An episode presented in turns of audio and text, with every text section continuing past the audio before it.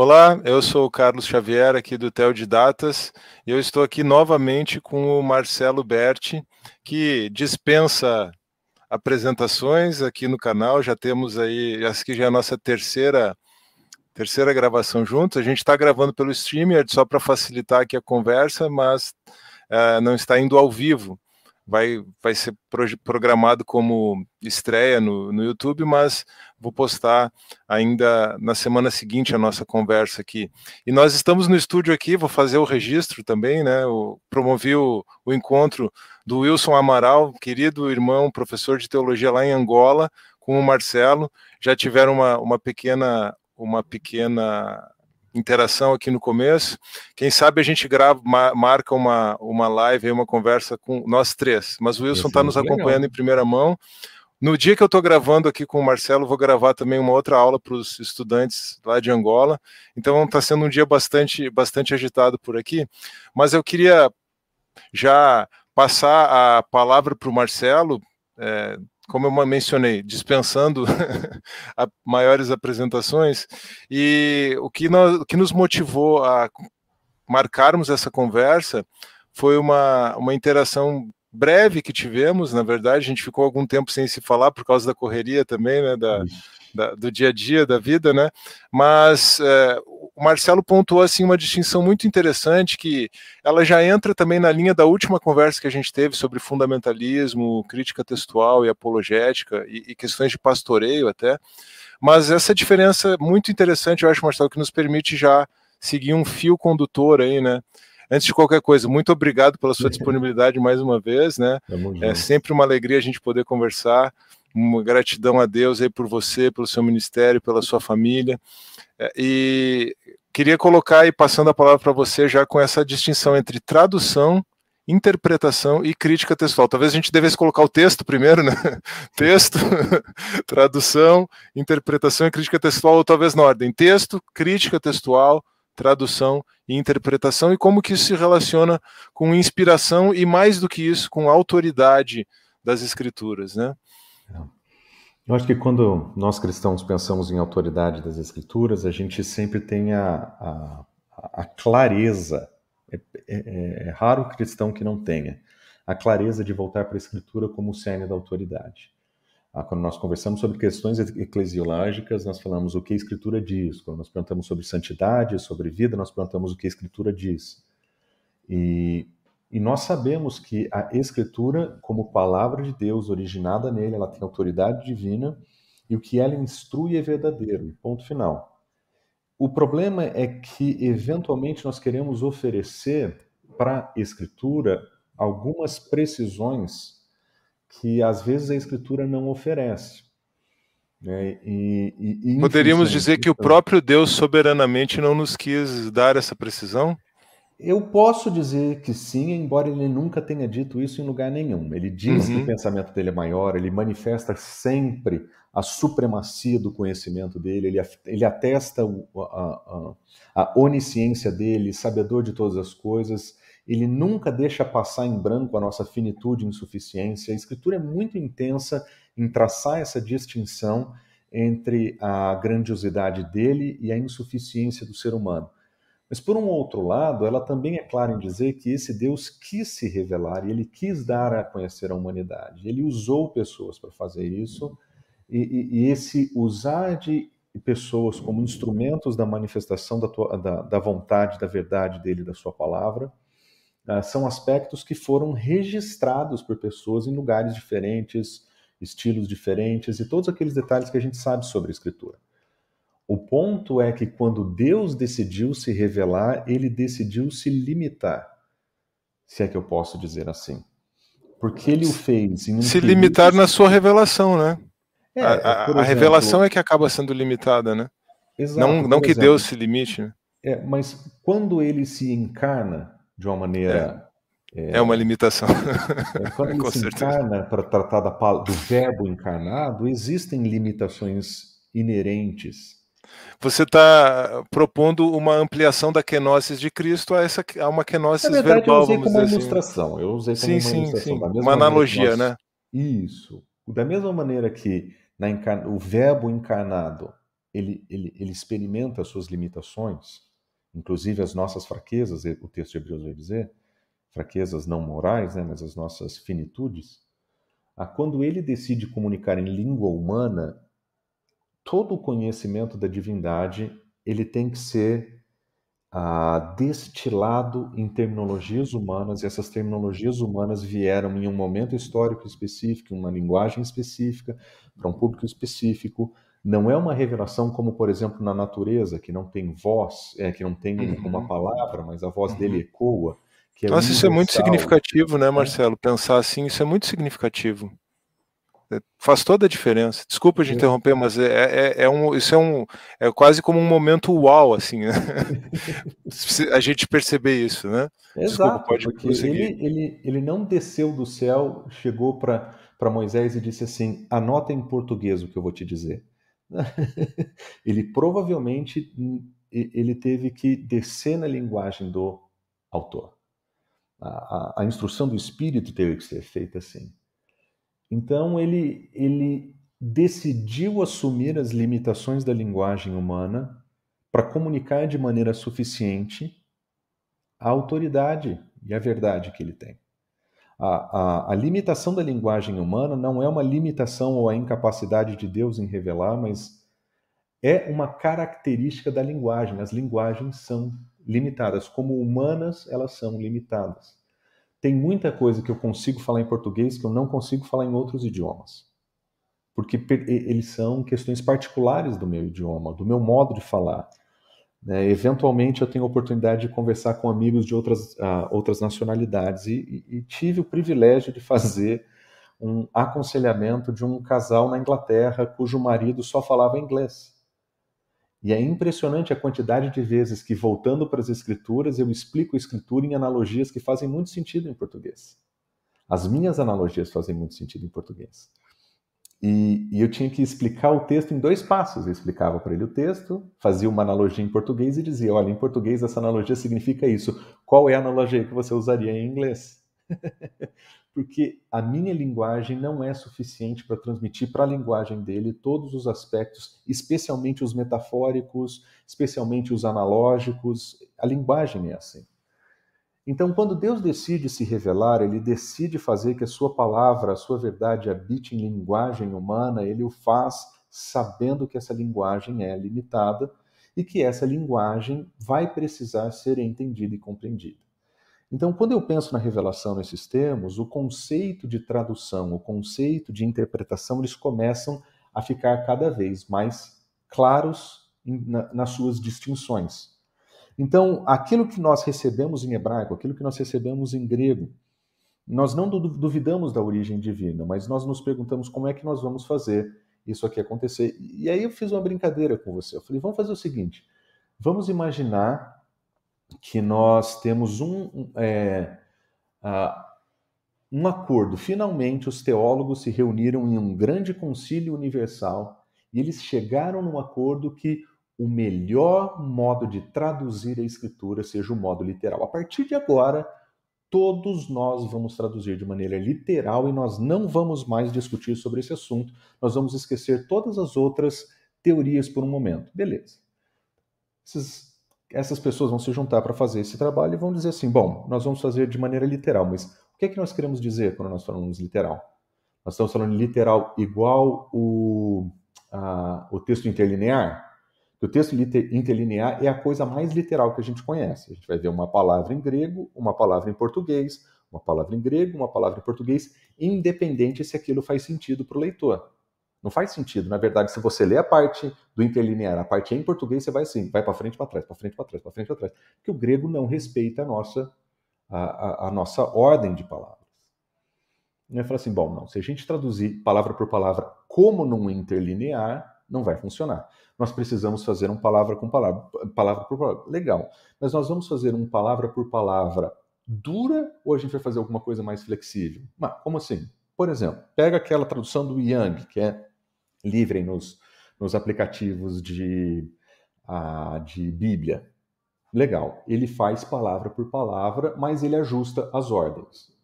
Mas a tradução é tão dura e, e, e as opções de palavras já foram feitas há tantos anos em inglês que elas acabam não fazendo sentido, elas acabam confundindo. E em várias ocasiões, quando ele pegou uma palavra por palavra, ele usou o sentido que ele achava que aquela palavra tinha naquele contexto, mas não deu muito certo. Então nós sabemos que esse tipo de palavra por palavra talvez não seja a melhor opção. Vamos pegar alguma coisa mais flexível, palavra por palavra. Bom, legal. Vamos pegar a ACF. A ACF vai ser o nosso padrão. Nós vamos traduzir de maneira literal como ACF. Mas a ACF é uma tradução literal que é que ela respeita a nossa ordem, ela, ela respeita as diferenças de palavras, por exemplo, tem termos que são usados com mais de um significado na escritura, ela respeita isso. Então ela não é muito dura, ela já tem uma certa flexibilidade. Mas existem questões que a língua grega tem que o português não tem, que a gente precisa conversar. Por exemplo, ah, você, já, você já dá curso de grego, você sabe. Os verbos gregos não têm pessoas explícitas. A, a pessoa está implícita no verbo. Então ele pode dizer orou quando ele quer dizer ele orou. Em alguns contextos não faz diferença nenhuma, porque o português também tem a, a, as pessoas implícitas no verbo. Entretanto, em alguns contextos é importante que você diga se foi ele ou ela para diferenciar no contexto quem foi que fez essa oração. Quando eu adiciono esse pronome antes do verbo em português, eu estou sendo literal? Sim. Eu estou adicionando palavras ao texto? Depende do que se entende do que o texto é. Se é palavra por palavra, aquilo é uma adição, certo? Se é palavra por palavra mais flexível no sentido da ACF, não é uma adição. Ok. Então nós vamos fazer colocando os pronomes. Joia. Ah, e quando acontece isso com os objetos? Porque eventualmente os autores, para economizar espaço, inclusive, eles usavam um verbo e não diziam o objeto do verbo. Aí nós temos uma palavra inteira que talvez não esteja lá. E, e aí o que, que você vai fazer? Você tem que tomar uma decisão. Bom, nós vamos incluir, mas agora é diferente do pronome, porque o pronome está implícito no verbo. O objeto pode ser dúbio, porque ele pode fazer uma referência a mais de uma coisa no contexto. E agora nós temos que escolher qual é o objeto que aquele verbo tem, que não foi explicitado pelo autor e que pode ser mais de um. Como é que nós vamos fazer isso? Bom, então nós vamos ser honestos com os leitores. Nós vamos colocar um colchete, porque aquele a, a, aquela tradução não é mais palavra por palavra, porque aquela palavra não está lá. Mas o advogado do diabo diria: não, está lá, só não está explícita lá. E não, tem questões, e tem questões tão interessantes, né, Marcelo, que por essa distinção de língua, às vezes uma ambiguidade do original, o texto é ambíguo e é você não consegue nem mesmo traduzir de forma ambígua, porque quando você verte aquela ambiguidade, aquele texto que é ambíguo no original para o português, o texto é, é unívoco. Então você tem até isso. Né? É, pensa em Jesus conversando com Nicodemos. Jesus conversa com Nicodemos e ele fala: se você não nascer anothen, você não vai ver o reino de Deus. Aí ele olha para Jesus e diz assim: o quê? Eu tenho que voltar no ventre da minha mãe? Ué, como é que ele entendeu anothen como alguma coisa que tem que fazer de novo? Porque a palavra anothen tem essa conotação. Mas Jesus diz: não, você tem que ser nascido do alto, não é de novo. Contudo, a palavra anotem significa, pode ser usada para descrever do alto e de novo. Ou seja, o autor, João, colocou uma palavra que tem duplo sentido. Nicodemos pegou um e Jesus Cristo mostrou o outro. E se você for para o Evangelho de João, você vai encontrar essas ocasiões acontecendo diversas vezes. Ele vai usar um termo, uma expressão, uma frase e as pessoas vão dizer: então você quer dizer o quê? E, e a conclusão que eles tiram é a conclusão errada. Por que é que eles chegam a conclusões erradas? Se você voltar para o texto grego, você vai perceber que existe um, um, uso de palavras ou de expressões que leva ali naquele diálogo né, entre as pessoas da narrativa a chegarem a conclusões equivocadas, e isso cria uma oportunidade para Jesus se apresentar. Então, quando nós lemos Jesus ensinando para né, Nicodemos, nós não conseguimos traduzir o duplo sentido. O texto tem uma ambiguidade que não dá para traduzir.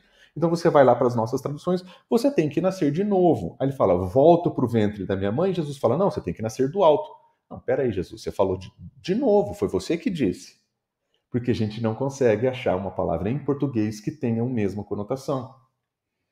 Então nós traduzimos literalmente? Traduzimos. Traduzimos palavra por palavra? Traduzimos. Mas nós não conseguimos chegar em um consenso de qual é a melhor forma de traduzir de maneira literal, porque as traduções literais não concordam. Aí a pergunta fica o seguinte: tá, esses casos são difíceis. Mas e se a gente os considerar os rapax legomena? O que é um rapax legomena? Você me pergunta. Muito obrigado pela pergunta.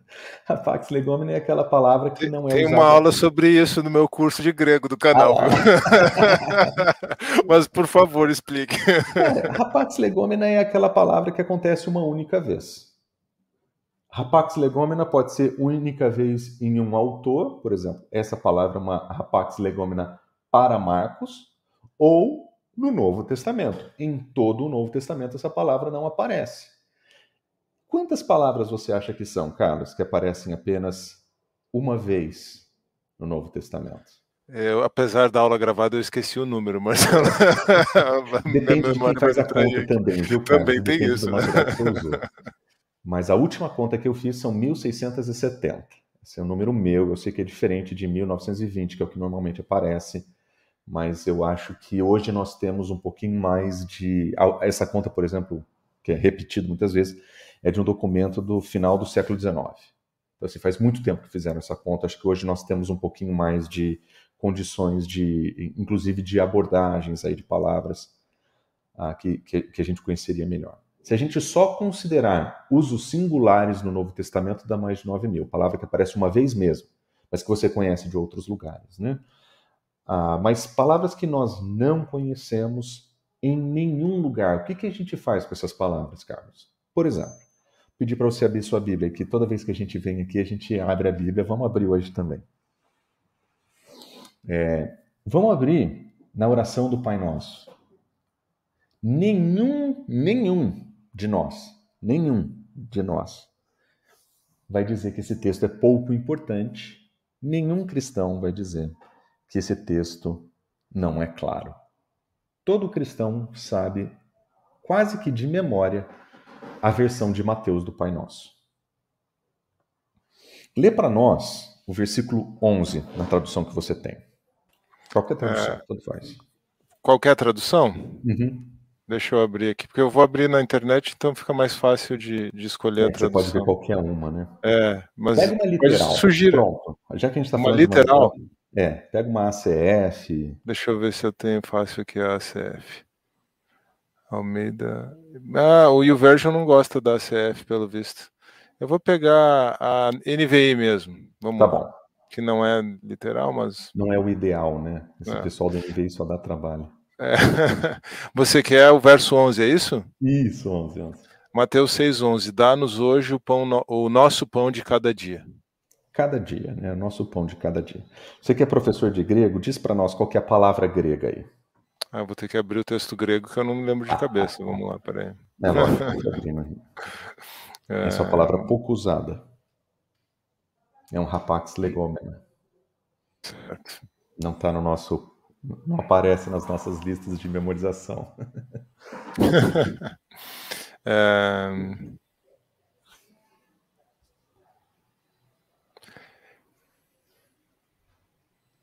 Epiuson, epiusion, é isso? Bonito, né? Epiusion. É a palavra grega. O que, que uhum. é essa palavra, Carlos? Ninguém sabe. Nós não encontramos antes do Novo Testamento ela usada em nenhum outro lugar. E adivinha quem que usa depois do Novo Testamento? Os pais da igreja. Naturalmente. porque são eles que estão lendo esse texto. Aí você pergunta assim, Jesus, o que é que nós temos que orar aqui? Por que, que nós temos uma tradução a ah, cada dia para a palavra? Ah, que nós traduzimos aí, ou o pão diário, ou o pão nosso de cada dia. Por que essa relação com o dia? Bom, existem uma série de questões sociais dos dias de Jesus em que o trabalhador ele era um trabalhador do diário, existiam moedas que diziam, olha, esse aqui é o denário, o seu dia de trabalho. Ah, tinham várias dessas questões no mundo antigo em que o mundo vivia dia após dia. Então bastava a cada dia o seu próprio mal. Era muito mais. Para nós é muito mais mensal ou quinzenal, dependendo do que você trabalha. Se você não é Uber, se você não está trabalhando como autônomo, vendendo, a nossa vida é muito mais mensal. Mas o mundo antigo era diário. Então, existe a expectativa de que o pão que seja dado seja uma porção para aquele dia. E, e faz muito sentido com o contexto social, mas como é que nós chegamos nessa conclusão? Aí é que entram as coisas curiosíssimas. Nós vamos traduzir isso de maneira literal, só que esse termo não existe em nenhum dicionário antes do Novo Testamento. Ah, quem é que vai ajudar a gente a descobrir o sentido dessa palavra? Bom, são os linguistas. Os linguistas têm compromisso de fé? Às vezes um linguista tem compromisso de fé. Às vezes o linguista não tem um compromisso de fé. E, e o que é que os linguistas fizeram para chegar? Quem fez isso foi Albert de Brummer. Ele, ele é um alemão. Até onde a gente sabe, ele estaria no campo dos liberais. O que é que ele faz? Nós conhecemos a palavra epimenios, que é a palavra grega para mensalmente, para um mês. Então ele pegou a palavra, separou entendeu epimenios, do mês. Então, se nós separarmos a palavra a epiocios, o que, que nós vamos tirar? Nós vamos tirar a palavra epi, que é a preposição, e nós teríamos esse ocios, que seria algum indicativo daquilo que acontece, porque seria uma dessas muitas formas do verbo ser. É, o CIA, né? Exato, que é a própria ideia de substância na filosofia, Exato, né? Acontece, o CIOS, o CIA. Mas o verbo, são, é, o verbo emi, é dali que verbo vem isso. do ser, daquilo que uhum. existe, uhum. daquilo que é. Ah, e por que, que nós usamos isso de maneira diária, então? Porque existe uma expressão grega que é chamada epiten ou san, que é a, eu, novamente o uso do verbo emi aí, mas é a ideia de que é aquilo que acontece em um dia é uma referência mais específica. Então, De Bramer teve a seguinte sugestão: é possível que Mateus tenha usado uma contração da expressão grega e criado uma palavra que até então não existia. Você fala assim: uau, fantástico. Uh, essa eu, é fui, a... eu fui consultar a Vulgata para verificar uma tradução antiga, né? E aí é super substantialem, ou, seja, é o pão, é o pão para substância, para subsistência, para substância.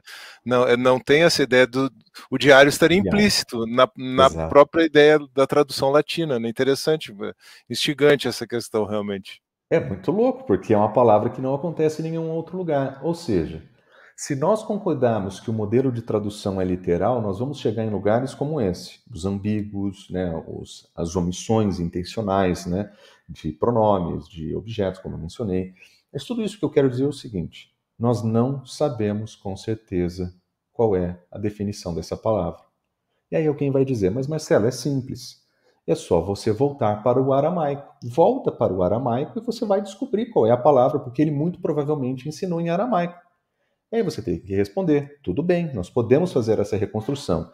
Nós conhecemos pelo menos quatro diferentes reconstruções aramaicas dessa, dessa oração. A que a gente mais usa, ou a mais próxima, é, de, é, é do Joaquim Jeremias, quando ele escreve um livro sobre os ensinos de Jesus. Ele faz, ele tenta trazer, retraduzir para um aramaico reconstruído o que ele acredita que Jesus falou. Mas vamos pensar honestamente aqui, bem claramente. Se Jesus falou em aramaico e nós temos em grego, nós não temos as exatas palavras do original. um, nós já não temos. Dois, se Deus, se ele falou em aramaico e Deus quis preservar em grego, eu tenho que entender que o que eu recebo é suficiente, mesmo que eu não saiba o que foi.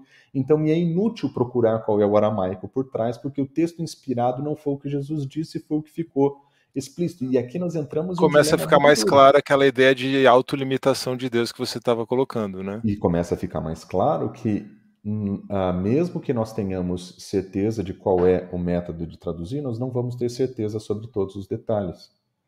E não ter certeza sobre todos os detalhes em ocasiões em que você não tem as exatas palavras de Jesus não é uma afronta à inspiração, percebe?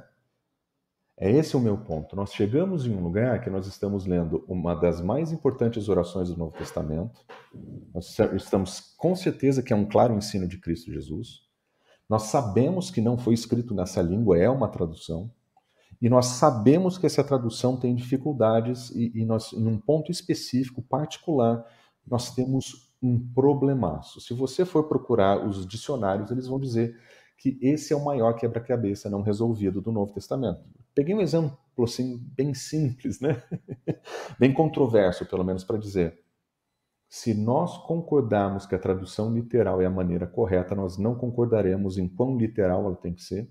Nós não concordaremos em que tipo de literalidade nós vamos dar para casos onde nós não sabemos como traduzir e porque nós não temos todas as informações, nós não temos certezas absolutas sobre todos os detalhes. E ainda assim, Marcelo, desculpa, não querendo te interromper, talvez você fosse chegar a isso é. logicamente na segunda. Ainda assim, nesse exemplo em particular, essa questão textual, essa questão de tradução, não afeta de maneira nenhuma a essência do texto, porque se nós pegássemos a tradução do latim, lá de Jerônimo, da maneira como ele traz, que não é o diário cotidiano, e pegássemos uma tradução atual, nós veremos que a essência daquilo que Jesus está comunicando nessa oração está preservada. Né? Exato. Mas nós não temos as exatas palavras do original. Exatamente. E nós não temos as exatas palavras da tradução. Agora, o meu ponto é: ainda que a gente não tenha isso, ninguém culpa a inspiração. Ninguém vai dizer, tá vendo esse texto não é inspirado? Uhum. Todo mundo vai olhar para isso e vai dizer, tá vendo? Nós temos um dilema de tradução. Ou seja, dilemas de tradução não violam a inspiração, elas são distintas. A, a, a inspiração como um evento feito pelo Senhor, ela não é afetada pelo modo como nós vamos interpretar a Escritura. A inspiração não é um vaso de porcelana que quebra toda vez que você encosta. Ele não é uh, o sapatinho de cristal, não é um anel né, que tu me destes era de vida e se quebrou. Não é frágil assim. Uh, então, quando nós olhamos para esse exemplo em particular, nós seríamos ávidos em dizer a incerteza a respeito de como a tradução tem que acontecer não afeta em nada a, a, a, o conceito da inspiração. Então, nós podemos ter traduções conflitantes. Por exemplo, você usou a latina, é vulgata. E ela é conflitante com o que nós temos de tradução em português. É outro conceito, não é subsistência. Nós estamos falando de, de, do de hoje, da, do, da, da, da, vida diária. É outro conceito. Elas serão conflitantes, mas isso não vai afetar a doutrina da inspiração. E aqui eu acho que é um ponto muito importante para a gente andar, e a gente pode andar nesse ponto com muita segurança. Então, distinguir a inspiração da tradução é fundamental. Mas aí nós vamos. Deixa eu dar um outro exemplo, que acho que é nessa direção que você queria que eu fosse. Vamos pensar em um texto que todo mundo vai concordar. Né? Nós tivemos aqui a um processo de tradução que todo mundo concordou, tá bom? Agora vamos pegar um texto cuja tradução todo mundo concorda. Se nós tivermos nesse novo concílio, eles fizeram um novo concílio, olha, nós decidimos que a tradução tem que ser literal, uh, e nós vamos concordar que todo mundo nesse momento vai fazer a mesmíssima tradução literal de todos os lugares, e nós chegamos num consenso universal. Essa aqui é a tradução exata. Beleza. Se nós tivéssemos a mesmíssima tradução exata para todos os indivíduos, nós teríamos a mesma interpretação do texto? Não. Nós vamos dar um outro passo. A tradução ainda seria interpretada, né? A, a tradução é uma interpretação, gostem vocês ou não, é Exato. uma interpretação. E nós ainda interpretaríamos a tradução. nós sempre interpretamos a tradução. Então, quando eu abro a escritura, eu quero uh, entender qual é a verdade de Deus. Bom, alguém traduziu aquele texto para mim, mas nós concordamos que essa é a tradução perfeita. Ótimo. Então eu tenho a tradução perfeita, suponhamos. Quando eu ler aquele texto e você ler aquele texto, nós vamos chegar em conclusões difíceis, que é o caso da ambiguidade que você citou. Posso usar outro exemplo? Claro, por favor, por então, favor. Então, bora lá. Cadê meu texto? Aqui sumiu meu texto. Abre em 1 João para nós.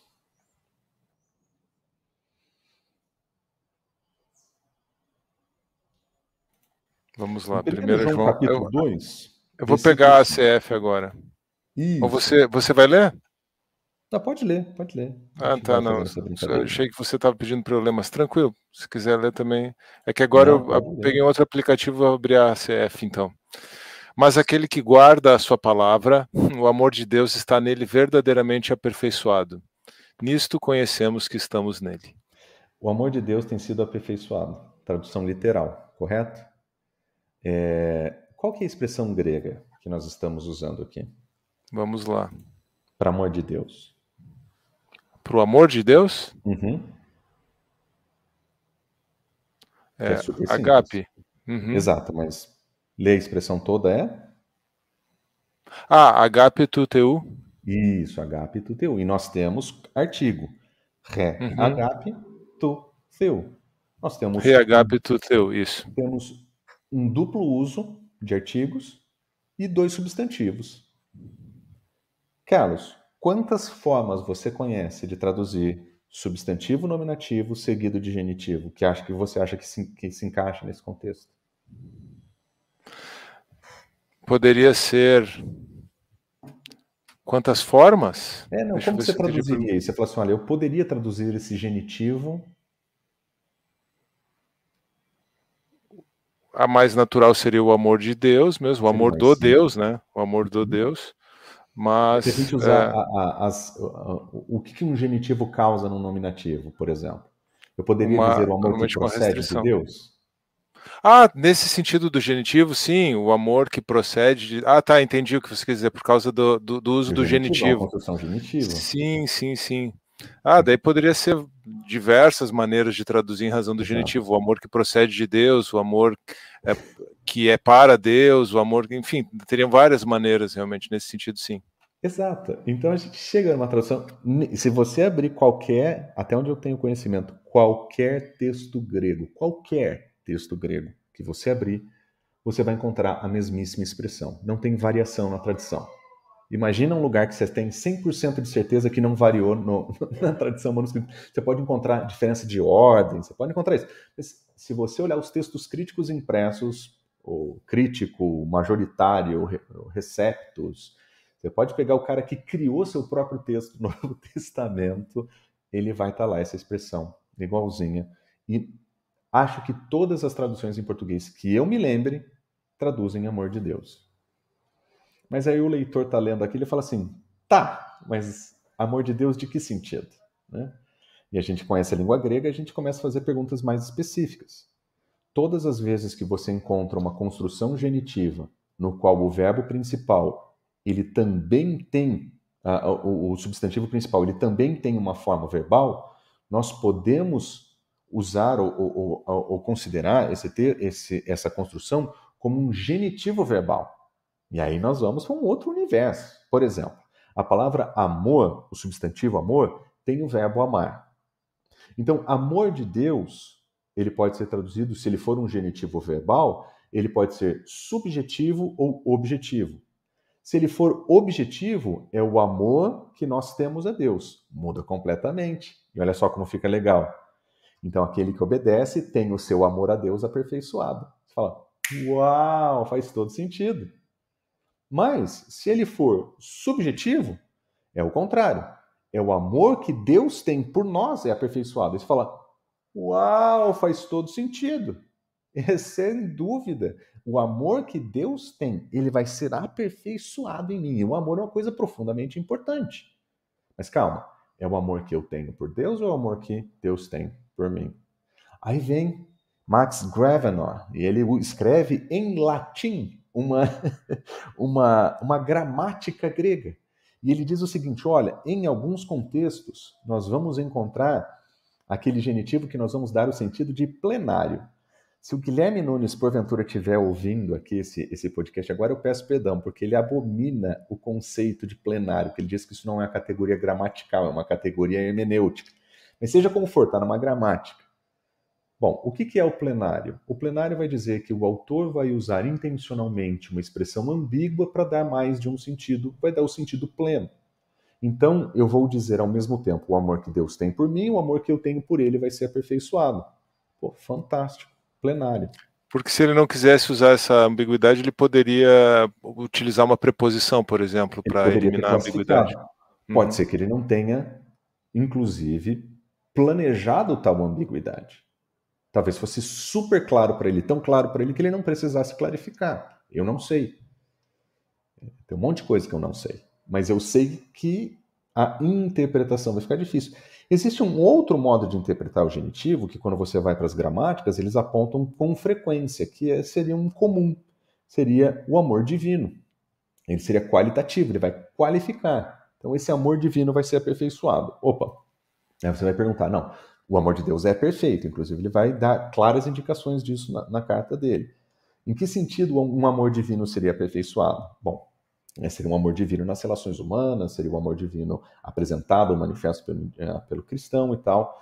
E por fim, tem aqueles que vão fazer o que todo mundo faz, que vão dizer: olha, na melhor das hipóteses, traduz como amor de Deus, foi ambíguo no grego, vai ser ambíguo em português, nós vamos deixar para um intérprete. Toda tradução faz isso nesse texto. Nós vamos deixar com o intérprete. Mas eu mencionei cinco diferentes interpretações possíveis desse texto, baseado no mesmo texto na mesma, ah, e na mesma tradução. Nós não mudamos nem o texto, é, o texto grego, nós não mudamos nem o, a, a, a tradução do texto, nós só consideramos possíveis desdobramentos da interpretação desse texto.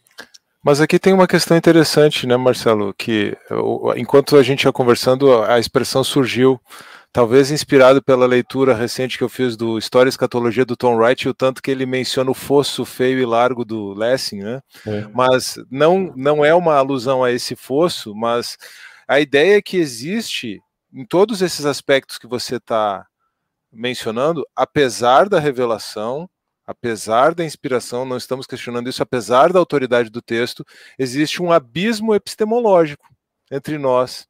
Não no sentido de que nós não não, não podemos saber, não podemos conhecer, porque podemos saber e conhecer a Deus, mas nós não podemos saber com certeza. Mesmo é, com o texto certo, nós não Exato. podemos saber com certeza o que ele significa, assim, cabalmente, né? Exato. E, e isso não quer dizer que nós não podemos saber tudo. Nós não podemos saber todos os detalhes. Esse é o ponto. Em todos os detalhes nós não temos certeza.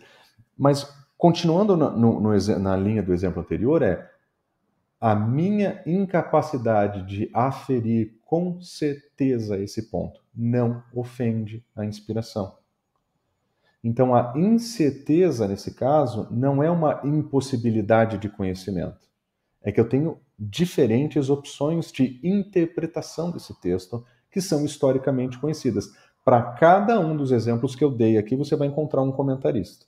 E se você quiser listas de comentaristas, eu posso passar para vocês, mas todo comentário vai ficar em um desses lugares. Nós não conseguimos concordar com o modo ah, que esse texto tem que ser entendido. Aí, aí entra aquele lance.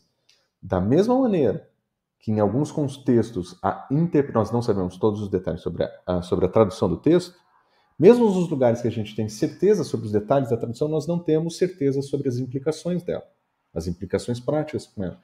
E esses dois exemplos que eu usei são simples, são conhecidos, mas eles se repetem muitas vezes. Mas eu não quero dar impressão para quem está nos assistindo de que isso acontece em, em 98% das palavras do Novo Testamento. Não é isso. Eu usei dois exemplos que são claramente difíceis para ilustrar um conceito que eu tenho tentado usar de maneira análoga com a crítica textual. Então, da mesma maneira que a tradução tem suas incertezas, isso não tem nada a ver com inspiração. Da mesma maneira que a interpretação tem as suas incertezas, isso não tem nada a ver com inspiração. Em alguns contextos, nós temos incertezas sobre a forma textual, isso nada tem a ver com inspiração. E eu acho que a sua analogia tem tudo a ver porque ela diz respeito às possibilidades de conhecimento humano, ou seja, ela toca no aspecto da epistemologia. Desculpa interromper, mas é que a analogia faz muito sentido. Essa extrapolação. Você não se segura, né? Essa extrapolação faz muito sentido. Né? É. Mas é uma analogia. Eu quero dizer, nenhum de nós vai dizer que porque nós interpretamos de maneira diferente a inspiração não aconteceu, porque nós traduzimos de maneira diferente a inspiração não, conhece, não aconteceu. Mas todas as vezes que nós falamos diferenças de, de, de forma textual, alguns vão dizer: não, mas isso afeta a inspiração. Isso é uma violação da inspiração. Não, não é uma violação da inspiração. É um lugar onde nós temos diferença de opinião. E, e, da mesma maneira que nós temos diferença de opinião na interpretação, nós temos diferença de opinião na tradução, nós temos diferença na forma, na identificação da forma textual. Então, quando eu olho para essas coisas, o que, eu, o que é que eu proponho com isso? Que o estudo da crítica textual tem que ser feito com o mesmo empenho e com o mesmo zelo que nós trabalhamos com, com a interpretação, que nós trabalhamos com as traduções e nós trabalhamos com as formas textuais. Ah, mas isso tem um monte de variações, eles mudam e tal. É verdade. Nós estamos estudando da mesma maneira que nós interpretamos melhor o texto hoje, que nós traduzimos o texto melhor hoje, nós vamos entender melhor as formas atextuais. E, e, eu acho que colocar a crítica textual nesse mesmo processo impede que a gente use alguns argumentos que só funcionam na crítica textual. Vou te dar um exemplo. Nós precisamos saber as exatas palavras do texto original. Legal. Deus, se ele quis se revelar, ele deu para a humanidade uma revelação, ele vai garantir que essa revelação chegue com as palavras corretas até nós. Pô, interessantíssimo, legal. É, por que, que Deus pararia na forma textual? Se Deus quisesse que a sua mensagem chegasse não modificada, ele precisaria garantir que o processo de tradução desse texto fosse feito de maneira inequívoca. Caso contrário, um texto correto e uma tradução mal feita seria uma lástima para a doutrina da inspiração. Se, se, Deus quer que a mensagem dele ultrapasse a todas as línguas, povos e nações, ele teria que garantir a tradução também, uma tradução exata. Da mesma maneira, se ele gostaria de garantir que a sua mensagem chegasse inalterada, além da tradução, ele deveria garantir que os seres humanos não interpretariam a de maneira distinta. E nós fazemos um pause nesse processo. E isso, é, isso, isso exclui da possibilidade de salvação qualquer pessoa que não tenha acesso à língua original, ao hum. texto eh, original. Quer dizer, então, assim, provavelmente nenhuma não pessoa. Não salvação porque Deus, Deus se revelaria, mas pelo menos Sim, mas correta. Se a, se a, se a, a, a salvação dependesse disso, né? Mas, é, mas vamos se a salvação não depende disso dificílimos que a gente não gosta de lembrar. Quando, no, quando Jerônimo traduziu para o latim, ele traduziu o conceito de arrependimento como conceito de penitência. Ele saiu de metanoia, ao invés de ele continuar com o conceito, ele trouxe penitatio, que no desenvolvimento posterior da igreja se tornou penitência. Então, é aquele que faz penitência. Façam penitência e creiam. Façam penitência e creiam. Essa tradução abriu portas para uma interpretação equivocada? Com certeza. E o que é que é pior, no fim das contas? Essa interpretação criou uma teologia e essa teologia abafou o evangelho. Durante o período intermediário da igreja, e não estou falando da igreja latina, estou falando da igreja latina, da igreja bizantina, o evangelho da graça de Cristo Jesus, que salva pecadores por um sacrifício que é dele, que é ele que oferece, ficou escondido debaixo de uma teologia errada produzida por uma tradução equivocada. Tem outra, você... outro exemplo clássico da Vulgata, daí é, a, a, responsabilidade não é só do Jerônimo, é do Agostinho também, o Efirro lá de Romanos 5, 5,12, eu acho, né? É. Que é, é, o pecado passou a todos os homens isso, porque todos pecaram, ou Isso. porque é, ou Romanos, por causa disso todos pecaram, como o Agostinho acabou entendendo a partir do, do, do Efirro, que foi traduzido uhum. como. É, agora não lembro como é que o, o, o Jerônimo Sim, traduziu para o latim. Do, do pecado original, é, é, ela é criada, ela é criada, ela é desenvolvida ali. A partir dessa da tradução latina, né? Exato. Aí a minha pergunta é: bom, Deus se deu todo o trabalho de preservar uma linha de transmissão específica. Essa linha de transmissão específica não foi traduzida por nenhuma linguagem, não foi usada por ninguém, não foi recebida por ninguém, não apareceu em nenhum lugar na história. E de repente, a gente tem acesso a esse que é a única linha perfeita com o original. Legal. Por que é que Deus não fez isso com a tradução? Por que, que Deus não fez isso? Por que, que Deus permitiu que o evangelho morresse na Idade Média?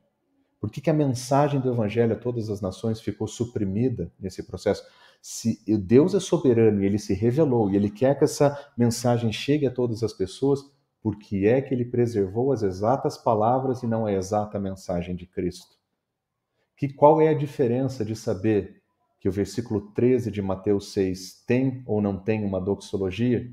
Se no final ninguém ouviu a cruz de Cristo e o sacrifício redentor dele? Então, assim, quando você olha para o modo como as teologias estão sendo produzidas, elas estão sendo produzidas a partir de uma bibliolatria que não é compatível com a Escritura, que não é compatível com a mensagem do Evangelho, que não é compatível com a missão da igreja, que não é compatível com a mensagem de Cristo Jesus. Então eles querem as exatas palavras, mas nós o texto temos... está sendo colocado na frente do Deus do texto, talvez Exato. seja isso. Excelente, uhum. ponto. É isso. Então eu uso a analogia da interpretação, da tradução e da forma textual para dizer que nenhuma delas afeta a, a inspiração, nenhuma delas te, te obriga a abrir mão da inspiração, nenhuma delas. Eu uhum. posso interpretar de uma maneira que seja contrária à doutrina? Claro que eu posso interpretar de maneira contrária às doutrinas. Por isso que nós temos a palavra de falso profeta. Nós temos isso. Desconhecemos isso. Alguém pode traduzir de maneira equivocada? Sim, nós chamamos isso de más traduções. O tempo inteiro elas aparecem. A gente revisa, revisa, revisa, revisa e continua errando. Nós podemos acontecer isso com o texto? Claro que podemos. A pergunta é: como é que nós sabemos que não somos nós que estamos fazendo o errado? E se eu sou o errado? E se eu estou propondo uma forma textual que é a errada? Eu não estaria da mesma maneira violando esse processo de traduzir, interpretar e conduzindo pessoas ao erro? É forte. Por isso que eu uhum. acredito que o nosso lugar é nós estamos fazendo um trabalho com ímpeto e zelo melhor que nós podemos fazer. E pela uhum. graça de Deus, alguém virá amanhã e vai nos corrigir. alguém vem amanhã e nos Mas considerando esse abismo, né, Marcelo? Porque, bom, antes de fazer a pergunta, só uma observação que eu, que eu preciso fazer, é, tocando naquilo de epistemologia que é possível tocar dentro do que nós estamos conversando até aqui, né? Realmente, ontologicamente, na essência, o texto, a tradução, a inspiração e a crítica textual, a análise das variantes textuais, elas são coisas diferentes, com toda certeza. Agora, as implicações epistemológicas disso, ou seja, as nossas possibilidades de conhecimento, quando a gente pensa nas implicações epistemológicas, uh, quando a gente está falando de epistemologia, nós estamos falando basicamente da mesma coisa, que é, são as nossas possibilidades, as nossas limitações de conhecimento em cima disso. De onde quer que venha a limitação, seja de variantes textuais, seja da natureza das línguas, seja do fato da, da língua da revelação ter se dado em aramaico, nós ter, lidarmos com uma tradução para o grego. Epistemologicamente, nós temos algo que é muito similar, para não dizer que é igual, que é essa ideia do abismo. E é isso que permite, na verdade, que fundamenta é, a sua analogia. É. Mas a minha questão é que é, será que seria um princípio de é, saúde doutrinária que nós não amparássemos nenhuma doutrina em questões textuais controversas? O que, como você vê esse, essa implicação em, em razão exatamente da nossa limitação, ou ainda que nós tivéssemos uma doutrina pela, pela necessidade de fazer uma escolha doutrinária, até mesmo confessional, mas nós não nos aferrássemos àquela, é, àquela escolha doutrinária de uma forma tão, tão rígida. Como você vê essa? Porque isso, para mim, é um desdobramento necessário do ponto de vista da interação entre epistemologia e, e doutrina de todas essas questões, o que não afeta a, a, inspiração, o que não afeta a autoridade, o que não afeta o plano da redenção, a cosmovisão cristã, o que não afeta as possibilidades epistemológicas da salvação, inclusive, mas me parece que é uma, um desdobramento interessante no que diz respeito à consideração da doutrina mesmo. Eu não sei se eu, se eu fiz uma questão muito fora do, do foco e vou comprometer não, a nossa a sua análise aqui, até porque a gente está com o tempo um pouquinho limitado, é. mas talvez fique para a questão para reflexão se você não tiver uma, uma resposta não, pronta e rápida para isso. Eu vou dizer para você o seguinte: a pergunta em última análise foi: eu não deveria então desenvolver teologias em textos controvertidos ou situações controvertidas. E aí, Carlos, é, é, é aquele negócio, né? O que é que é controvertido?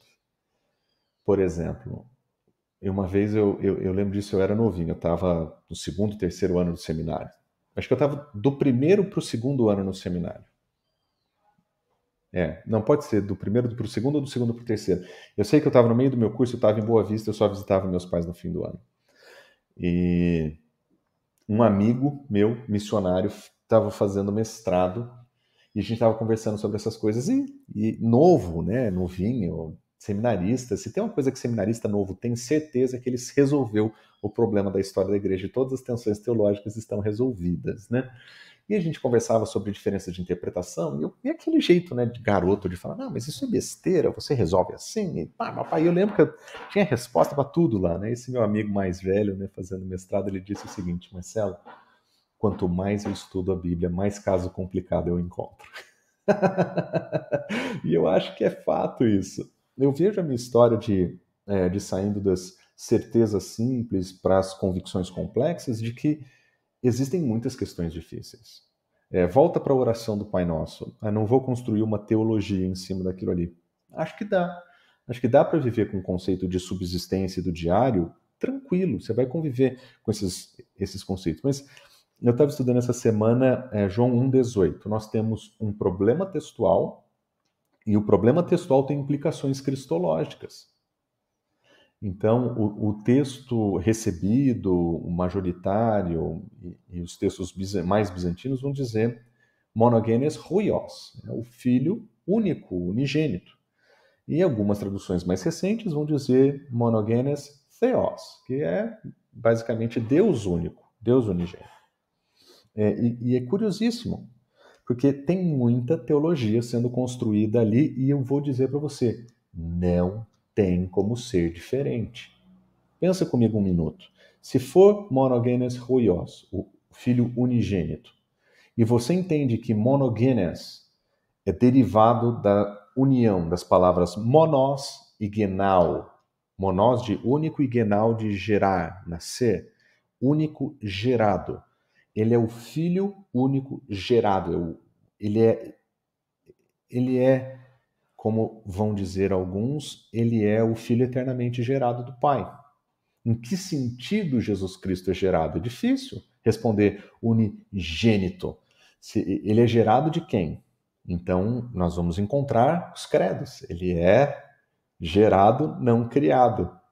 Puh, criamos teologia em cima daquela palavra. E nós vemos essa palavra acontecendo em outros lugares. João 1,18 pode ser o reforço disso. Por um outro lado, alguns conservadores vão dizer que monogenes theos é uma aberração, porque uh, theos, Deus, não pode ser gerado.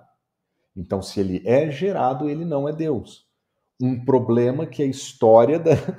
um, um dilema que a história da teologia não teve tanta dificuldade, que eles diziam não criado, mas gerado da parte de Deus. E eles vão dizer: essa é uma inspiração, é, é uma, uma, um texto tão deliciosamente gnóstico que só pode ser fruto da ação de um escriba não ortodoxo distorcendo o texto. Curiosamente, a expressão monogenes theos não era uma não, não era a, propriamente uma terminologia exclusivamente gnóstica, mas era uma expressão difícil de interpretar, inclusive. Por um outro lado, todos os críticos textuais, quando olham para essa para esse texto, vão dizer: essa leitura é tão deliciosamente é, é, ortodoxa que ela só pode ser fruto de um escriba ressaltando a divindade de Jesus. Calma aí. É gnóstica ou ortodoxa essa tradução? O que, que a gente está entendendo errado aqui? Então vamos lá. Nós temos um texto confuso, um texto difícil. Aí parece que os compromissos pré-teóricos do intérprete estão funcionando rotativa. Quem que eu estou usando em particular nesse exemplo? Pickering vai dizer deliciosamente gnóstica. Quem é que vai dizer que é, é deliciosamente, ele não usa a palavra deliciosamente, né, mas ele usa claramente ortodoxa, Bart Ehrman. Uhum. Bart Ehrman escreve um livro, Corrupção Ortodoxa do Novo Testamento, mostrando que os escribas ortodoxos alteraram o texto para favorecer as leituras que eles precisavam para favorecer a, as, em especial as questões cristológicas. Seja, o mesmo texto interpretado como manifestamente gnóstico e como manifestamente ortodoxo por dois autores diferentes que têm pressupostos e compromissos pré-teóricos claramente diferentes. E é muito massa esse exemplo porque os dois que estão no espectro mais oposto Isso. Da coisa concordam que a leitura original é ruios é, é verdade. Interessantíssimo seja, isso. Exato, esse exemplo eu gosto. É o processo de reconstrução uh, de ambos mostra, de novo, o abismo epistemológico que temos, porque aí as, as pré-compreensões, né, os compromissos pré-teóricos estão operando aí não, em cada um dos dois. desse caso? Eles estão assim, os métodos estão andando nessa direção. Se você colocar lá, eles estão no exato oposto. Herman vai dizer não tem texto original, ninguém sabe nada. Pickman vai dizer nós temos as exatas palavras, nós sabemos todos os detalhes. E, e eles estão andando nessa direção. Mas nesse, nesse ponto eles se encontram na mesma, no mesmo texto. Nesse ponto eles estão exatamente no mesmo lugar. Eu gosto desse exemplo porque ele, ele reflete aquilo que você pergunta. Nós podemos não fazer é, teologia em cima desse texto? Acho que não, acho que a gente tem que fazer. Não vai ter jeito. A gente vai ter que pensar sobre esse texto. É, por que, que Ehrman acha que é tão ortodoxo? Porque a palavra monogenes pode ser, como a gente entende que é corretamente, não derivada de genal, mas de genos. Então, monogenes não é o único gerado, mas o único em genos, espécie. Ele é singular. E aí, meus amigos, nós temos uma relação desse texto com 1 João capítulo 5, falando que esse é o único Deus. Aí você fala, uau, peraí. Então, dizer que Cristo é o Deus único faz todo sentido no contexto, porque o texto está dizendo, ninguém viu a Deus, mas o único Deus que está no seio do Pai o revelou. Ou seja, somente divindade revela divindade. É profundamente ortodoxo esse texto. Claramente ortodoxo esse texto. Os escribas que o escreveram usaram nóminas sacras para dizer o respeito que eles tinham, para expressar um conceito que é a mais importante declaração de, de, de, ortodoxia nos escribas antigos era o uso de nómina sacra como respeito às pessoas do Filho, do Pai e do Espírito Santo no texto. Ah, começa com, com os exemplos mais antigos desse nómina sacra, atestam a tudo que se refere ao Filho e ao Pai e, e, e na sequência ao Espírito uma crescente cosmovisão trinitária sendo explicitada pelas formas textuais que eles apresentam no texto. Essa é uma leitura profundamente ortodoxa. Vamos deixar de fazer teologia aqui? Impossível. Impossível. Se nós entrarmos nesse texto e dissemos a leitura original é ruios, nós temos teologia boa para ser feita ali. Se nós entrarmos theos, nós temos boa teologia para ser produzida ali. Aliás, uma teologia que faz muito sentido com o contexto de João, com a teologia de João, cuja cristologia é a cristologia mais explicitamente alta no Novo Testamento. Assim, quando nós lemos essas duas leituras, nós não vamos conseguir parar e dizer, olha, não dá para teologizar aqui. Talvez o que dá para fazer é lembrar que teologia se escreve a lápis. A gente vai escrever as nossas teologias e amanhã alguém vem para nos corrigir. Como nós estamos fazendo com aqueles que vieram antes de nós. Nós estamos em fluxo de compreensão da eternidade por meio de palavras finitas escritas por autores finitos para representar a infinitude da supremacia da divindade nós sempre vamos lidar com questões de incertezas, nós sempre vamos lidar com diferenças de opinião, com diferenças de leitura, com diferenças de interpretação. Não acredito que será diferente com as questões textuais. Se nós resolvemos o problema das diferenças textuais nas próximas gerações de leituras e estudos, nós não vamos resolver os problemas de tradução, nós não vamos resolver os problemas de tradução. Nós estamos sempre interagindo com o Senhor através do texto e nós estamos sempre à procura de ajustes, melhoras, de melhor entendimento. E isso é na nossa cultura e na nossa língua, isso é em todas as culturas, em todas as línguas. É, o seu, o seu uso de João 18 acho que foi bastante elucidativo, porque ele, inclusive, dirigiu melhor o meu questionamento. O meu questionamento não era exatamente sobre fazer teologia, refletindo, né, mas sobre construir algum tipo de doutrina sectária, uma doutrina que divide da tradição. Aí eu acho que faz mais sentido, né? Acho Querer amparar exclusivamente numa variante textual ou em alguma situação assim. Aí eu acho que já já poderíamos, é. porque e o mesmo vai valer para uma para uma tradução muito peculiar e amparando uma uma, uma doutrina sectária, uma doutrina que acaba se segregando da, da ortodoxia, se segregando é, da tradição cristã mais ampla. Daí eu acho que eu acho que funciona essa essa implicação epistemológica, que eu acho que era mais nessa linha que eu queria colocar. E eu não Ótimo. consigo expressar da melhor maneira. Mas ótimo que você usou essa expressão, porque mesmo os sectários não concordam, esse é o ponto. esse é um ponto muito importante. Por exemplo, quando você pega o pessoal da a, a King James Version, lá, aquele que são os, os, a única tradução verdadeira no mundo é a tradução da King James, correto? Existem pelo menos cinco diferentes tipos de, de interpretação da, da, única, da, exclusividade, da exclusividade. Então, assim, quando você vai mapeando esses grupos, mesmo os sectários, eu estou colocando a King James Only num, num nível de sectarismo já, mas existem pessoas que são profundamente sectárias nesse processo e pessoas que não são sectárias nesse processo, como, por exemplo, o pessoal da Sociedade Bíblica Trinitariana, que tem ah, esse apreço pela King James e tal, mas tem a versão ACF em português, e é o texto recebido, é, eles não são sectários, eles não, são, eles não se opõem e se dividem com o corpo. Mas usando esse mesmo material e condições muito semelhantes àqueles de Rutherford, eles são exclusivistas em um nível que eles condenam a Satanás todo o resto.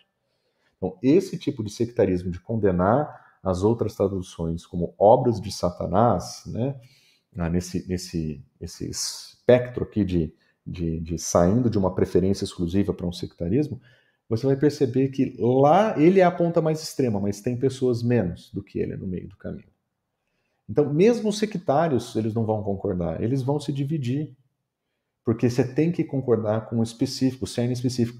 E aí, Carlos, a gente volta para aquilo que a gente conversou no nosso último encontro.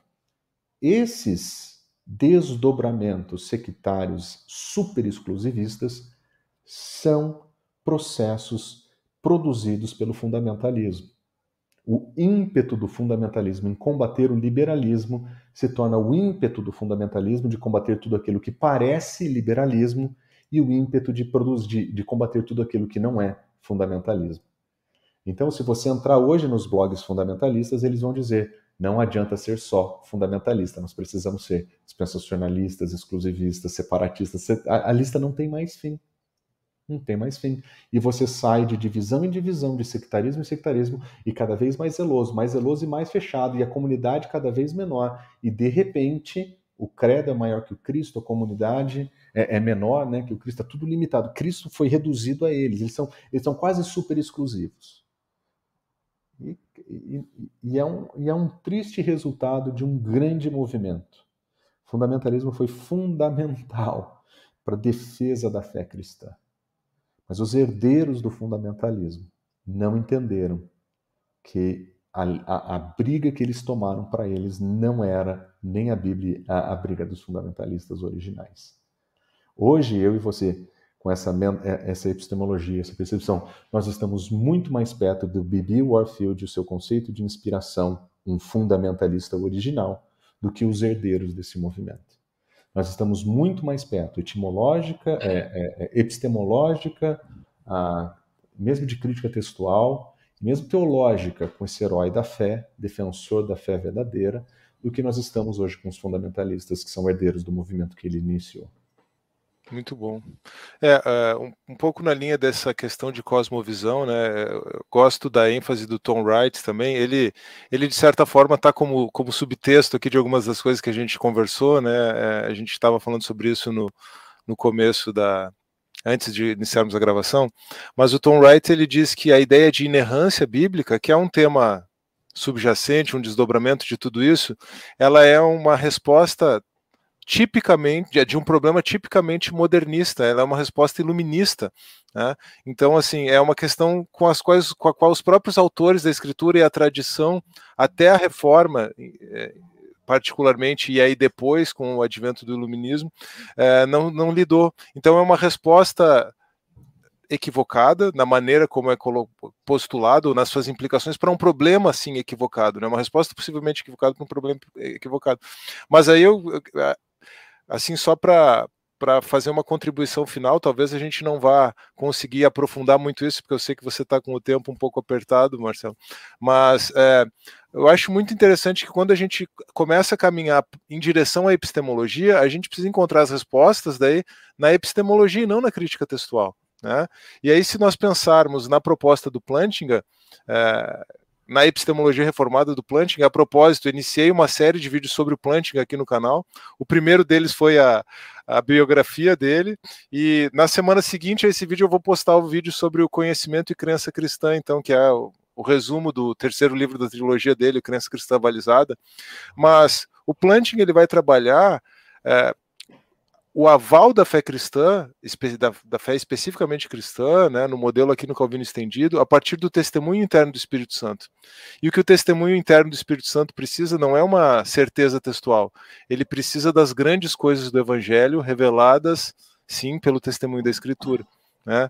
Então, é por isso que eu por isso aquela minha provocação de que se o Espírito Santo precisasse de certeza absoluta textual e de conhecimento do texto original e tudo isso, quem seria salvo? É, quem teria uma crença avalizada em Deus? E o que é mais interessante é que o próprio Plantinga ele trabalha a crítica histórica como um, anulador à fé cristã e apresenta uma resposta à crítica histórica como, um como não constituindo um anulador à fé cristã. Mas eu não tenho conhecimento de que no trabalho dele ele tenha feito o mesmo com a crítica textual. Isso é. pode nos mostrar que o problema é um problema muito nichado. Né? Entender que a crítica textual é um, é um anulador à fé cristã, um possível anulador à fé cristã, realmente é um problema muito nichado. Quando a gente é. vai para a epistemologia, a gente nem se cogita disso. Mas eu tenho certeza que se nós pegássemos toda a linha de raciocínio do Plantinga sobre anuladores e sobre anuladores críticos, né, a crítica histórica, e aplicássemos a crítica textual, nós chegaríamos à mesma conclusão, que a crítica textual, a existente variante do texto, não, não representa um anulador à fé cristã. Como é, você geralmente isso, quem lida com essas questões são os críticos textuais. Né? Os críticos textuais, especialmente no mundo mais recente, eles são mais críticos textuais que teólogos. Então, a, a, realmente nós temos um problema nichado, nós temos um problema epistemológico sendo tratado filosófico e teologicamente de um lado, e nós temos lugar onde isso poderia ser aplicado, mas as pessoas que estão trabalhando aqui não estão trabalhando muito nessa esfera. Nesse sentido, tem alguém que faz uma ponte muito bacana, eu só estou procurando o nome dele aqui, só para não falar o nome errado. Mas. Não, peraí. Eu, não eu tenho quase certeza que eu tenho um livro dele. Isso. Ó, o nome do livro é, é, é um livro muito pequeno. Eu, eu, vou até mostrar aqui que eu só tenho ele em inglês, não foi traduzido ainda. Ah, tá bem ruim aqui de enxergar, né? Talvez assim. Ajude. Eu vou colocar no banner aqui, How God Preserved the Bible. É. Como Deus preservou a Escritura, como Deus preservou a Bíblia. Richard Brash. O que, que é legal no caso dele em particular? Ele, ele, ele esteve e trabalhou, e se eu não estou me engano, a origem dele é britânica. E ele ou, ou estudou lá, ou nasceu lá. Como é que isso letra o sobrenome dele? Brash. B-R-A-S-H. Ele, ele em tese, ele seria um leitor primário da King James, porque a King James não é um produto americano, embora sejam os americanos fundamentalistas que tenham criado essa doutrina da exclusividade da King James. Esse movimento não existe na Inglaterra. é muito curioso. E aí ele muda para ensinar no Japão. Hoje ele atua como professor de sistemática no Japão. E quando perguntado sobre esse problema, ele fala assim: olha, no Japão nós nem conseguimos, nós nem ouvimos falar desse, desse dilema da King James Only, né? Então, ele fala assim que para ele isso não era e nunca teria sido um problema, exceto que por ser de tradição reformada, por trabalhar com sistemática, por falar sobre preservação das escrituras, ele foi cobrado a respeito disso. E ele é um defensor do texto crítico. Então, o, o Richard Brash, ele, ele fala, ele diz o seguinte: o problema não é que os críticos textuais conservadores não tenham uma teologia para falar sobre preservação. O problema é que eles não foram devidamente treinados para fazê-lo. Eu gostei dessa afirmação, porque ele é um sistemata, ele, ele é da área da sistemática. E ele escreve esse livro, que, se eu não estou enganado, não tem muito mais do que 100 páginas, e ele pega o conceito de Plattinger e, a, e aplica a crítica textual. Então, oh, é, o tô, é... é, o que eu tenho tentado fazer nas nossas conversas aqui. E é o que ele fez. Então a ideia dele é exatamente essa: como é que você pega uma epistemologia que é reformada e você aplica a própria questão do, do texto. Por exemplo, Platigan escreveu zero questões sobre crítica textual. Ele tem um parágrafo sobre crítica textual em toda a sua produção. Uhum, uhum. Então, uh, o Vantil tem quase nada sobre crítica textual. Se eu não estou enganado, ele. Não, na verdade, essa informação de um parágrafo é do Vantil, não do Platigan. O Vantil tem um parágrafo sobre isso. Então, ele pega. É, ele eu vou vasculhar, eu vou vasculhar o que eu o que eu tenho acesso do Plantinga para ver se eu é. encontro alguma coisa sobre crítica textual. Sobre é. crítica histórica tem muita coisa, isso, mas sobre crítica textual eu acho que não, tem, não lembro. Mas você me corrige aí depois que você que é o filósofo. É, eu vou procurar isso. E, e, eu confundi. O Brash não é do Platinum, é do Vantil. Ele aplica Vantil. Ah, do Vantil, né? tá. É, o, o, o, o Plantinga traz essa... uma versão mais palatável do Vantil, vamos dizer assim. então, uma, uma epistemologia reformada de como que você consegue demonstrar teologicamente uma preservação textual que é compatível com o conceito do texto crítico, com a ideia da investigação, da análise, da pesquisa. Muito bom. E eu gosto de, de aproximar. Eu já li esse livro e, de fato, é um livro muito simples, muito legal, vale a pena. Em algum momento da minha vida eu vou fazer uma síntese desse livro para deixar em português, pelo menos acessível, enquanto não sai a tradução. Mas eu acho que esses são, são. Eu acho que a nossa geração tem, tem procurado fazer essa relação com a crítica textual, que nós talvez não tenhamos visto de maneira. Tá, talvez nos primeiros lá, né? Tá, o Bibi Warfield vai fazer as duas coisas, inspiração e crítica textual mas a gente não vê muito desse ímpeto posterior. As disciplinas uhum. ficaram muito divididas. Né? Então, é por isso que acho que não, como você falou, ficou nichado, né? E eu acho que é, assim, nichado, mas esse problema de confundir crítica textual e epistemologia é um problema super nichado, porque ela pertence aos fundamentalistas e geralmente aos mais zelosos entre os fundamentalistas. Uhum, uhum. E realmente é um problema que não acontece. Vou dar um exemplo para você. Um dos meus alunos está fazendo mestrado em uma instituição presbiteriana de ensino, estudou crítica textual com eles. E o pessoal do TR, a coisa que nós ouvimos a maior né, das defesas, as principais defesas do TR, é a confissão de fé de Westminster. Que a confissão de fé de Westminster só aceitaria o texto recebido como resposta para o texto recebido, que eles usaram, e é o texto o único que é compatível com o texto que a, a linguagem que diz foi mantido puro por todas as eras, um texto que foi mantido puro por todas as eras. E os presbiterianos que estudam já dentro da confissão de fé de Westminster nos seminários, eles defendem o, crítico, o texto crítico e eles não têm nenhum problema. Inclusive, o meu aluno, que tinha me ouvido falar a respeito disso, perguntou para o seu professor presbiteriano ah, no mestrado se como que ele lidava com essa tensão da confissão de fé e a preferência à confissão de fé a dar para o texto recebido. Ele falou assim: Eu nunca ouvi falar sobre isso. Ou seja, é tão nichado para aqueles que estão no, no, ambiente da crítica textual de uma, uma, perspectiva teológica, que aqueles que são portadores da confissão de fé do Westminster e que trabalham em nível acadêmico elevado não enxergam esse conflito lá, eles não veem isso lá. Uhum, então, uhum. eu acho que isso serve para ilustrar isso que você falou. É tão nichado, é tão assim, super específico de uma coisa que, que ele não faz nem muito sentido, às vezes, o tanto de tempo que a gente gasta com isso. Uhum. Porque é realmente muito específico, muito fechado, muito fechado. Uhum. Muito bom. Que, muito bom. Marcelo, sei que a gente já passou um pouquinho do, do tempo aqui, é. que a gente tinha ah, combinado. É, mas olha, a gente agora está com uma hora e dez, uma hora e doze de gravação, a gente conseguiu ser um pouco mais, mais objetivo aqui. Foi, Foi mais rápido de todos. É, com certeza. Eu só tenho a agradecer mesmo aí a sua, a sua disponibilidade, tá? Acho que foi muito esclarecedor veio não só na linha do que a gente vinha conversando já, mas na linha do que eu mesmo venho, venho estudando, venho, venho procurando compreender e espero que tenha sido também o que venha a ser muito esclarecedor para o pessoal aqui do canal também. Então, realmente, só tenho a agradecer pela disponibilidade e deixo a palavra com você para algum encerramento, alguma palavra final que você tenha, e aí a gente já pode se encaminhar para encerrar aqui a gravação. Ah, eu agradeço pelo convite, é sempre muito legal conversar. A gente vem desenvolvendo esse diálogo, né, meio meio ao vivo, meio nos bastidores, mas é sempre.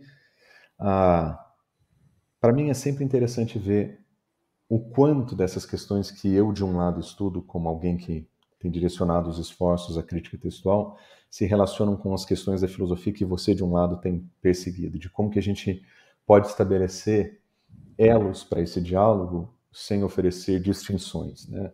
Quando nós começamos o nosso diálogo, nós conversávamos de alguém com perspectiva da família 35, alguém com perspectiva do texto ah, crítico, mas essas coisas foram secundárias para a conversa, porque a gente consegue criar pontos, estabelecer relacionamentos, ah, relaciona é, estabelecer diálogos, e eu acho isso muito importante.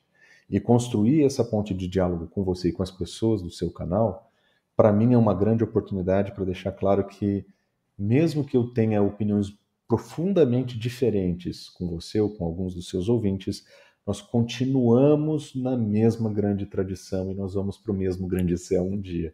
Eu, eu amo o Senhor e eu desejo o dia, almejo e espero pelo dia em que nós vamos estar diante do Senhor, onde gente de todos os povos, raças, línguas, tribos e opiniões diferentes vão estar diante dele lá no céu. Eu vou estar com Agostinho, se assim o Senhor permitir, mesmo que a gente discorde com quase tudo na teologia. Eu espero encontrar Calvino, Armínio, eu espero encontrar Bibi Warfield e John Burgon. Eu quero ver todo mundo, porque no final das contas nós estamos indo para o mesmo lugar, mesmo lugar. Somos irmãos, mesma comunidade de fé, mesmo Cristo, isso é muito mais importante. As diferenças de opiniões pertencem à nossa finitude humana e elas têm que ficar aí. Essa é a minha, essa é a minha, minha visão.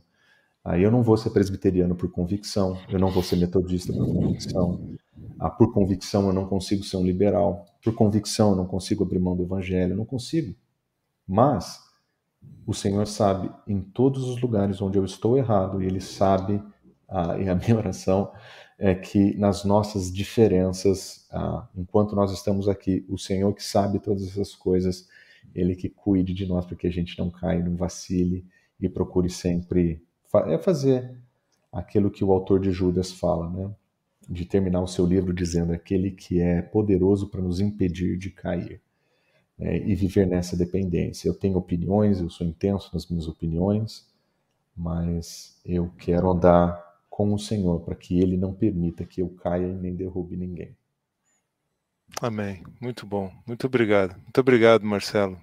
Deus abençoe você, seu ministério, sua família. Pessoal que está nos acompanhando até aqui, Deus abençoe a todos. Um grande abraço e a gente se vê numa próxima e numa próxima, quem sabe, com o Marcelo e o Wilson lá de, de Angola junto também. Muito, Muito bom. Grande abraço, gente. Até mais. Até. Tchau, tchau, pessoal.